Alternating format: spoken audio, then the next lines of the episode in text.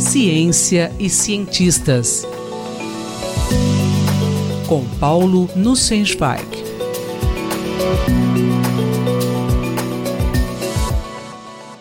Professor Paulo Nussensweig, é possível colocar mais beleza, humor e humanismo nos artigos científicos? Caro Júlio, caras e caros ouvintes. Nosso tema de hoje é a redação científica. Artigos científicos precisam ser escritos de modo impessoal e enfadonho.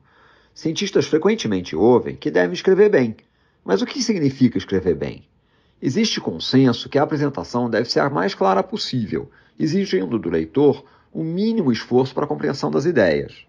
Será que isso exclui, no entanto, a possibilidade de utilização de figuras de linguagem, de imagens metafóricas, de noções de beleza do texto, de senso de humor? Na nossa primeira coluna, entre as razões que eu mencionei para a importância que Galileu Galilei tem na história da ciência, estava o fato de que ele escrevia muito bem, em italiano e de modo acessível à população em geral. Hoje em dia, as revistas científicas dificilmente aceitam que os artigos contenham gracejos ou metáforas muito coloridas. Esse tema foi abordado por Stephen B. Hurd, da Universidade de New Brunswick, no Canadá, em artigo publicado numa revista um pouco menos convencional chamada Ideas in Ecology and Evolution, em 2014. O título, traduzido, é Sobre caprichos, piadas e beleza. A escrita científica pode ser agradável? Segundo ele, diferentes posições têm sido defendidas desde que a primeira revista científica periódica, Philosophical Transactions of the Royal Society, começou a ser publicada, em meados dos anos 1600.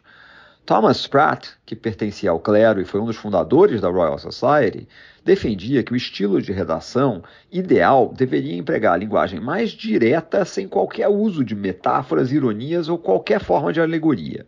Robert Boyle, a quem é atribuída a criação do estilo métodos, resultados dos artigos científicos, tinha uma visão com um pouco mais de nuance.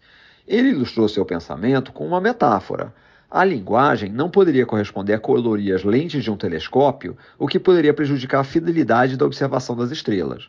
Mas nenhum mal deveria existir se os tubos externos fossem decorados com bom gosto, tornando mais prazerosas as observações. Dificilmente cientistas discordariam da primeira parte do argumento de Boyle. Arte na escrita científica é uma má ideia se de alguma forma ela prejudicar a compreensão clara e simples das ideias.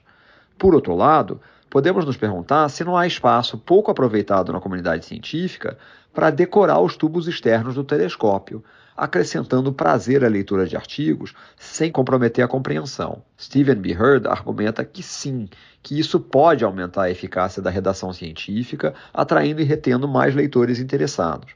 Ele apresenta alguns exemplos em que o uso de metáforas, imagens e referências culturais em artigos científicos levou determinados trabalhos a obterem maior destaque na comunidade, a tornarem-se mais perenes.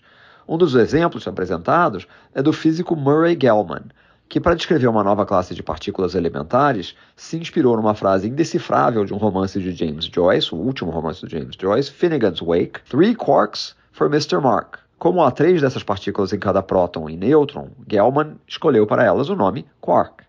Há exemplos interessantes de imagens e humor em artigos científicos? Gosto especialmente de um exemplo envolvendo o resfriamento de átomos por luz laser.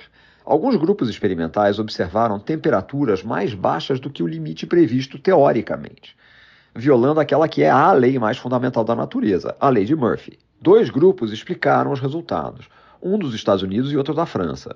O grupo dos Estados Unidos usou um método matemático de força bruta. O grupo francês apresentou uma imagem física e comparou a história de Sísifo da mitologia grega, que foi condenado a sempre rolar uma rocha montanha acima.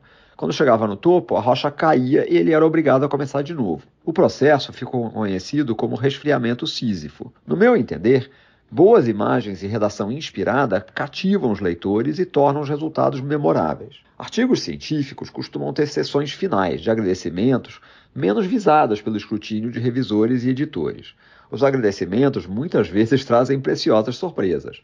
Por exemplo, dois pesquisadores da Universidade de Colômbia, nos Estados Unidos, fãs do clube de futebol Barcelona, conseguiram inserir Visca Barça num artigo. O pesquisador Chandler Davis, que foi preso por se recusar a colaborar com o Comitê de Atividades Anti-Americanas nos anos 60, escreveu num artigo: Pesquisa apoiada em parte pelo Sistema Prisional Federal.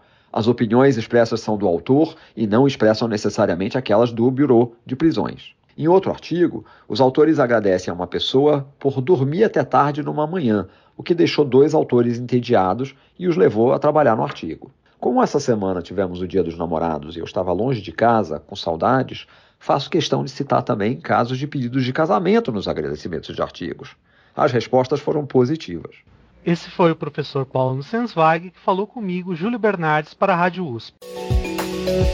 Ciência e cientistas. Com Paulo Nussensweig.